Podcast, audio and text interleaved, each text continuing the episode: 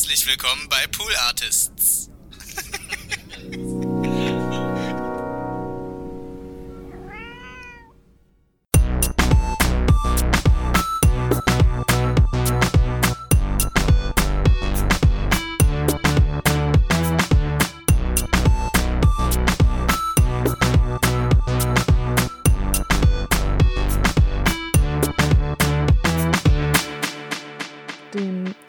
Mal ganz kurz. Ich habe jetzt gerade auf Aufnahme gedrückt, weil ich möchte, dass unsere Hörerschaft mitbekommt, was hier so in deinem Kopf morgens früh Moment. vorgeht. Trucker Babes. Du hast angefangen mit irgendwas mit Truck. Da habe ich Ja, ich habe gesagt, so ein, hab heute noch so eine verschlafene Stimme. Es ist heute früh hier am Morgen. Und da ich, hatte ich so einen Radiosprech. Guten Morgen an alle Trucker unter euch. so. Und Trucker war nämlich mein Stichwort, weil ich dann gesagt habe, wie die Trucker Babes, weil wir ja, also wenn, wären wir ja die Trucker Babes. Und zwar sind, ist das eine Serie. Ich bin mir aber nicht, sich mehr, nicht mehr sicher, wo die läuft. Ob das auf D-Max ist oder manchmal laufen solche Sachen ja auch auf Six. Ich habe schon lange keinen Fernseher mehr, deshalb kann es sein, dass auch diese Information vielleicht schon zu al also veraltet ist. Jedenfalls geht es da um Frauen, die im Trucker-Business sind und die werden begleitet mit der Kamera. Wow. Ich bin froh, dass wir ähm, nicht D-Max und Six besprechen müssen, sondern nur die Podcast-Landschaft. Und damit herzlich willkommen und guten Morgen, Lisa. Guten Morgen, liebe Konstanze. Auch an unsere Hörerschaft herzlich willkommen und guten Morgen. Diesen Podcast dürft ihr ab jetzt nur noch morgens hören. Also diese Folge zumindest. Lisa, weißt du was? Ich wollte gerade noch was gucken. Ich glaube, ich bin mir jetzt nicht ganz sicher. Es ist die 90. Folge. Wir tun gerade so, als wäre es die hundertste, aber nee, bei der 100. du, da, ist hier, da kommt hier ein Mundharmonika-Chor rein. Chor. Und ja, das loopst du dann, meinst du? Okay, ja. ich bin mir gar nicht sicher, aber äh, falls es die 90. Folge ist, herzlichen Glückwunsch zur 90. Folge. Naja, dir herzlichen Glückwunsch zur 90. Folge. Danke. Ich sag's ja immer, das ist hier ein Team-Event. Das, die hat jeder seinen Teil mit beizutragen und da würde ich die Lorbeeren jetzt nicht alleine auf meinen Teller legen. Isst man Lorbeeren? Gut. Auch das werden wir rausfinden oder besprechen in der 100. Folge, jetzt in der 90. oder Irgendwas 89. weiß man jetzt nicht ganz genau.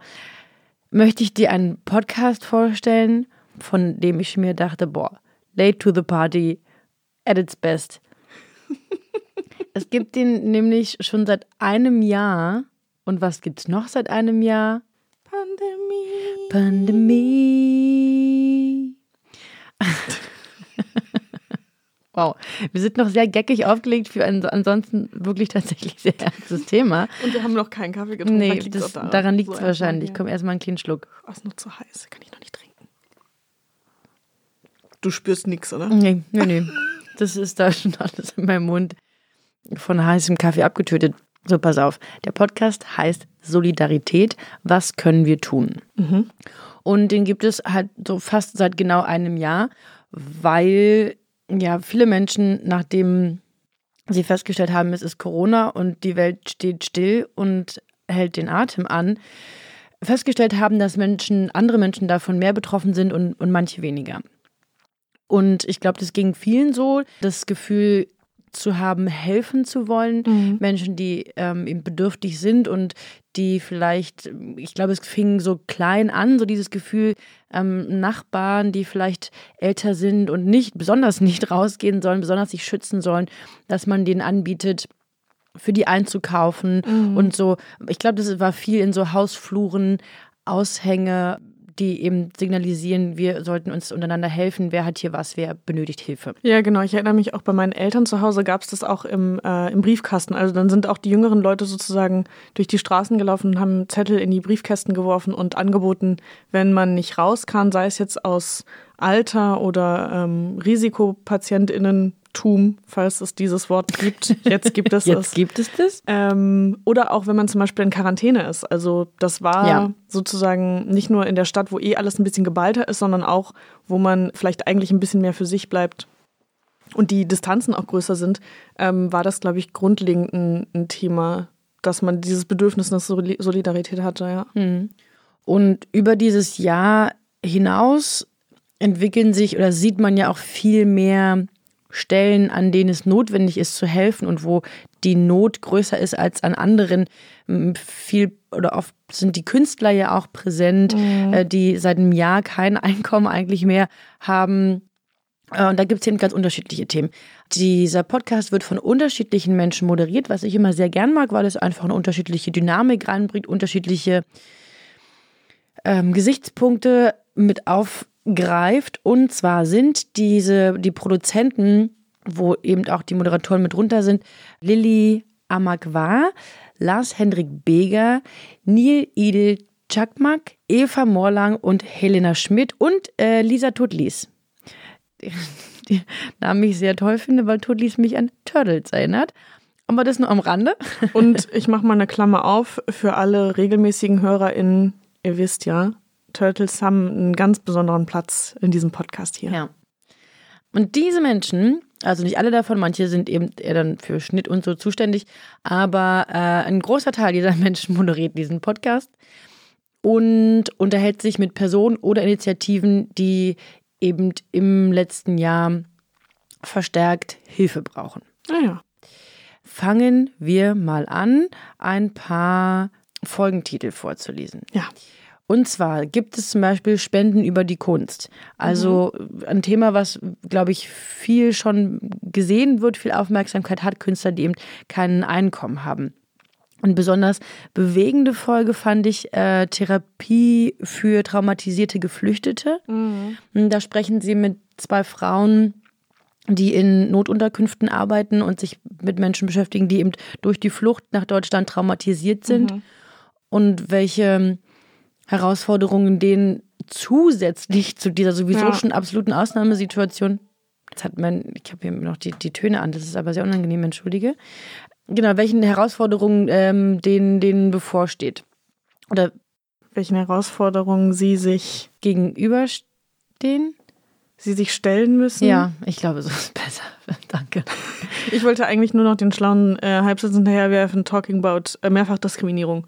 Also, ja. dass man ja auch on, auf vielen Ebenen von Schwierigkeiten sozusagen betroffen ist, die viele von uns vielleicht wahrnehmen, aber nicht erlebt haben. Und deshalb finde ich das total wichtig, sowas immer wieder auch in Podcasts zum Beispiel stattfinden zu lassen, dass man, selbst wenn man es nicht erlebt, wenigstens einfach so die, sich dem bewusst ist, dass es das gibt und dass es eben notwendig ist, dass es Leute gibt, die sich darum kümmern und die denen helfen. Ja. ja. Das ist dieser zweite positive Aspekt dieses Podcasts. Nicht nur, dass man eben Ratschläge an die Hand bekommt, wie kann man Menschen helfen, also so selbst so ein bisschen so wieder eine Kraft zurückgewinnen und mhm. sich solidarisch zeigen. Auf der anderen Seite natürlich kann man jetzt nicht für jede dieser Initiativen irgendwas tun, aber du hast wieder ein Stück mehr eine Aufmerksamkeit, lernst mhm. eine andere Realität kennen und ja, dir wird es wieder bewusster, ja, worunter men andere Menschen, naja, leiden ist jetzt vielleicht nicht das richtige Wort, aber. Ja, womit sie zu kämpfen haben, auf jeden ja. Fall, ja. Da fällt mir auch die Folge ein, in der sie sich mit jemandem unterhalten, der wiederum für eine Initiative in Hamburg arbeitet, die sich um Obdachlose kümmert. Mhm. Weil das ging mir relativ schnell und oft durch den Kopf, was machen Menschen, die auf der Straße leben? Wir werden alle dazu angehalten, möglichst viel zu Hause zu bleiben. Mhm. Leute, die kein Zuhause haben, was machen die? Ja, ich habe mich tatsächlich letztens auch mit einem ähm, obdachlosen Menschen unterhalten, der in der Fußgängerzone in, ähm, in Hamburg saß. Und der sagte auch, ich glaube, auf eine Anmerkung von einer Security-Person oder sowas hin, dass er sagte, naja, meine Lebensgrundlage, die er eben durch die Geldspenden von den Leuten, die normalerweise da durchgehen, ähm, sich sichern kann, oder was heißt sichern kann, aber der zumindest ein bisschen Geld da zusammenbekommen kann, das ist ihm natürlich total weggebrochen. Ja. Also die Leute, Weil die, die Menschen normalerweise halt nicht mehr auf der Straße genau, waren. die sonst eben da einen Kaffee trinken gehen oder shoppen sind oder so, die dann eben wenigstens ein bisschen Geld dalassen, die gibt es gerade nicht mehr, sodass sogar das wenige und wirklich minimale, was ihm normalerweise eben zumindest vielleicht was zu essen oder ich weiß nicht genau, wie das geregelt ist, vielleicht auch einen Schlafplatz oder sowas gesichert hat, selbst das kann er sich gerade nicht mehr leisten, weil diese Leute eben alle das Privileg haben, zu Hause bleiben zu dürfen und zu ja. können.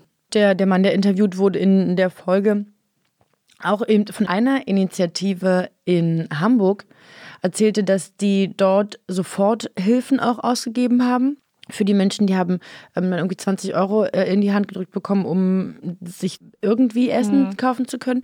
Dann gab es so ein paar Bestrebungen, das ging, glaube ich, auch bundesweit, dass ähm, Hotels Obdachlose mhm. aufnehmen wollten. Das konnte teilweise umgesetzt werden. Oft stand die Politik da aber auch im Weg, ja. weil auch da musste dann natürlich dafür gesorgt werden, dass die Hotels, äh, also dass es bezahlt wird, weil da ja auch wiederum Menschen sich dann darum kümmern, Logisch, dass gereinigt ja. werden muss. Und so Dinge, aber das hat er abgebildet. Und was ich ähm, noch ganz schön fand als Ratschlag, der dann gegeben wurde, weil am Ende jeder Folge fragen die Moderatoren, Moderatorinnen den Gast, die Gästin, was man dann konkret als erstes so Grundsätzliches machen kann. Mhm. Und da hat der Mann eben in der Folge gesagt, dass klar Spenden äh, immer eine gute Möglichkeit ist, sich vernetzen, aber das ganz oder nächste ist, sich mit den Menschen zu unterhalten. Mhm. Äh, wie du auch gerade gesagt hast, du hast dich mit jemandem in Hamburg auf der Straße unterhalten und das macht man ja tatsächlich ganz wenig. Einfach gucken, ob die vielleicht wirklich gerade einfach mit jemandem sprechen wollen. Ja. Und da zugehört wird. Aber wir alle kennen es ja, wir leiden darunter, dass wir weniger soziale Kontakte haben, aber mhm. wir setzen uns dann irgendwie vor, äh, vor Google Laptop, Meet ja. oder genau, genau, und haben so zumindest soziale Kontakte. Mhm. Die Menschen, die sowieso schon wenig soziale Kontakte haben, sind jetzt komplett isoliert. Ja. ja. Ähm, also diese Folge fand ich sehr, sehr stark.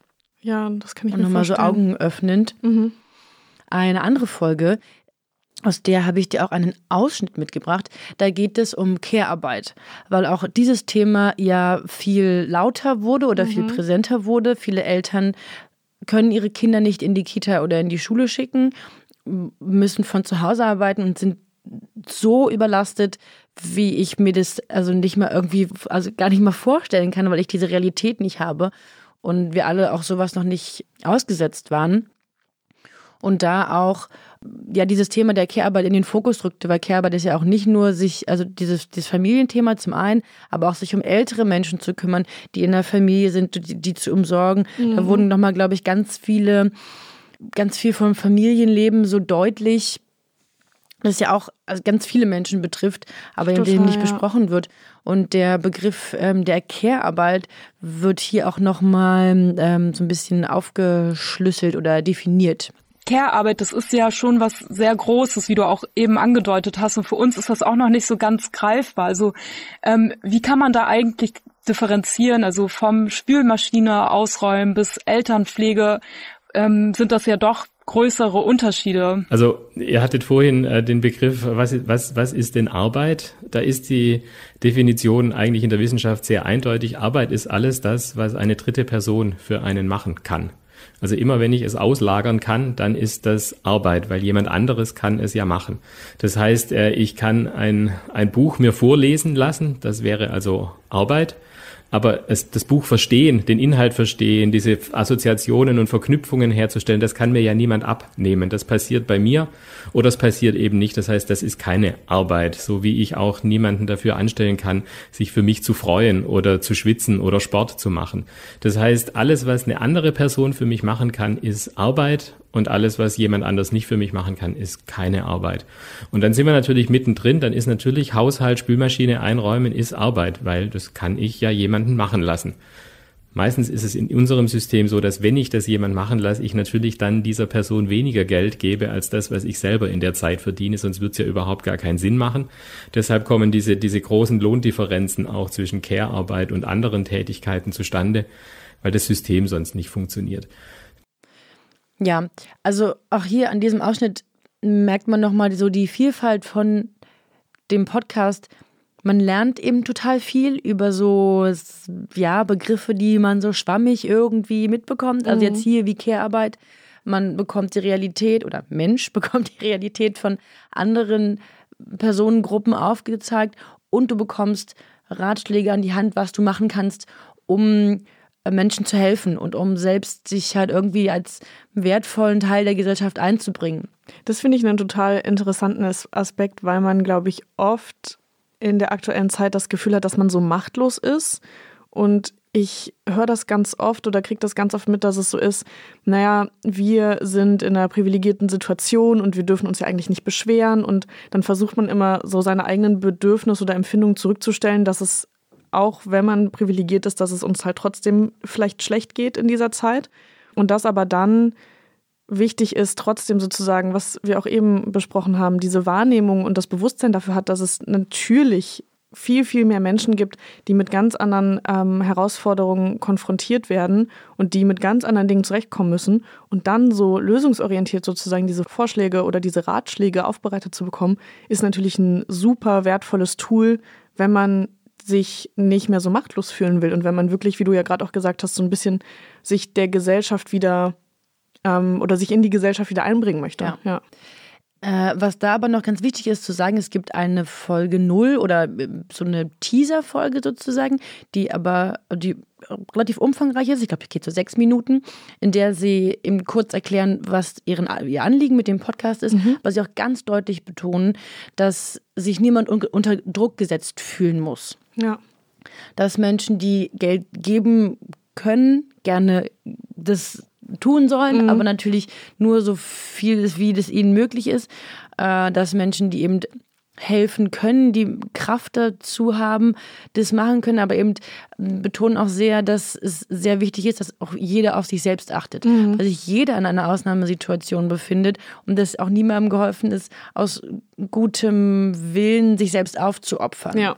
Ja. Und dass ähm, ja der, der Schutz der Gesellschaft auch darin besteht, dass man damit einen Teil schon dazu beiträgt, die Pandemie eben einzudämmen, sich an die Regeln zu halten, so viel wie möglich zu Hause zu bleiben. Kontakte mhm. reduzieren, ja. Maske tragen. Und das betont sie ähm, dort total und schließen damit eben so einen Kreis und jetzt eben, wie gesagt, nicht so einen mhm. blinden Aktionismus hervorrufen, ja. ja. Äh, was anderes, was du eben gerade äh, auch angesprochen hast, ist, dass sie, wie gesagt, wir uns alle auch in einer Ausnahmesituation befinden und es für alle auch eine Belastung ist, für manche eben greifbarer, für andere vielleicht etwas ja, subtiler, mhm. unterschwelliger. Und es gibt eine Folge, die Folge 40, Selbstfürsorge in besonderen Zeiten. Mhm. Da geht es eben darum, wie wir uns um uns selbst kümmern können. Hm, viele klagen ja auch gerade über Schlaflosigkeit, mhm. über Rastlosigkeit, eine Art der Überforderung. Konzentrationsschwäche, ja. all sowas, ja. Und das sind ähm, alles Symptome der Situation, in der wir uns befinden. Deswegen unterhalten sie sich mit einer Therapeutin oder Psychologin, die sich mit positiver Psychologie auseinandersetzt. Mhm. Die definieren das auch nochmal genauer. Also die Folge ist wirklich sehr aufschlussreich. Und sie gibt Tipps wie äh, ja man erkennen kann, dass es einem wahrscheinlich gerade doch nicht so gut geht, mhm. es auch nicht runterspielt und was man eben tun kann. Ja.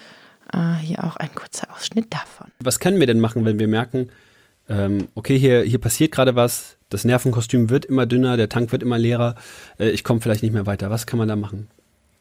Jetzt über, du hast ja schon gesagt, sprechen, drüber reden ist ganz wichtig, ist der erste Schritt. Was ist, was, was ist, was ist der zweite und der dritte, würdest du sagen? Also ich weiß nicht, ob es da dieses Patentrezept gibt, mach dies und jenes und dann, dann kommst du fein mhm. durch alles durch, weil das ist ja total individuell, auch nach Lebenssituationen, nach Charakterzügen, je nachdem, wie man so drauf ist. Ne? Ähm, ich persönlich finde es hilfreich, es in irgendeiner Form zu, zu visualisieren, zu dokumentieren, dass ich eben gerade, was mich im Herzen berührt und bewegt, was ich den ganzen Tag im Kopf habe, also in der Ratio, dass ich das entweder mal aufschreibe oder strukturiere, um auch mal einen klaren Blick darauf zu erhalten, ist das alles so schlimm, wie ich das gerade empfinde. Ne? Also tatsächlich gibt's ja da auch so Zahlen von wegen 85 Prozent der, der negativen Gedanken, die wir uns machen, treten so in dieser Form gar nicht ein. Ob das pandemiebedingt auch so ist, das weiß ich nicht. Aber es hilft mir immer mal wieder, wenn ich selber auch mich im Schwarzmalen äh, ertappe, äh, dass ich mir sowas vor Augen führe und mir überlege, vielleicht ist es gar nicht so schlimm und es gibt total viele kreative Lösungsansätze, die man eben ähm, ja zur Rate ziehen kann. Ähm, was ich auch wichtig finde, abgesehen vom Dokumentieren und vom drüber reden und so, ist es ähm, weniger zu machen. Also tatsächlich, obwohl wir viel im Homeoffice sind und teilweise vielleicht auch in Kurzarbeit und das Gefühl haben, wenig zu tun, gibt es eben viel auszuhalten. Und da nochmal ein Auge drauf zu werfen, wie sieht denn mein Tag aus? Wie sehen denn meine Beschäftigungen, meine Tätigkeiten und vor allem auch meine Kontakte aus? Und äh, wie möchte ich das umstrukturieren, sodass es mir gut tut? Ja, also dieser Podcast ist halt ich finde ihn super wertvoll äh, aus den besagten Gründen. Die Shownotes sind auch immer sehr ausführlich. Es wird sehr ähm, ja, nochmal ausführlich runtergeschrieben, was der Inhalt war und natürlich alle Links zu den Initiativen. Ähm, toller Podcast. Klingt mega gut. Voll gut, dass es so Aufklärungsarbeit und ähm, Informationsaufbereitung gibt, die auch so niedrigschwellig ist, weil ich glaube, dass viele sich vielleicht dann auch aus besagten Gründen, dass man vielleicht selbst auch mit sich gerade ähm, viel zu tun hat, dass man sich vielleicht scheut, sich aktiv darum zu kümmern und sich selbst zu informieren und dann sich eben die Mühe zu machen oder vielleicht auch die Konzentration aufzubringen, das alles sich selbst zusammenzutragen. Mhm. Aber wenn man das sozusagen wie auf dem Silbertablett ja. serviert bekommt, dann fällt es vielleicht auch einfacher, da aktiv zu werden tatsächlich. Ja, das ähm, hast du sehr schön gesagt, ein sehr schönes Schlusswort. Mm, ah, was mir noch eingefallen ist, was ich noch unabhängig von diesem Podcast äh, sagen wollte. Wir haben schon mal den Podcast empfohlen, Piratensender Powerplay. Mhm. Und die, also Friedemann Karich und Samira El-Wazir, haben eine Initiative, eine Petition gestartet, yes. die sie aus dieser Machtlosigkeit und Hilflosigkeit und dieses Ungerechtigkeitsgefühl, was sie so antreibt, rausholen soll und die Regierung ja zu animieren soll, einen Lockdown schneller und effektiver durchzusetzen. Ja. ja. Das kann man sich ganz gern mal angucken und unterschreiben. Ich glaube, die haben auch schon fast die 50.000 Unterschriften-Marke geknackt. Ähm, ja, das noch am Rande als Rausschmeißer hier. Als Rausschmeißer und äh, ja, ja auch ein, ein Teil der Solidarität für unsere Gesellschaft, um das abzurunden. Lisa, schön, dass du da warst. Ja, war wie immer schön auch für mich. Danke dir. Das freut mich. Heute ein bisschen ernster, aber. Ja, nach diesem komischen Einstieg war das auch bitter nötig. ernste Zeiten erfordern ernste Podcasts und dafür sind wir da.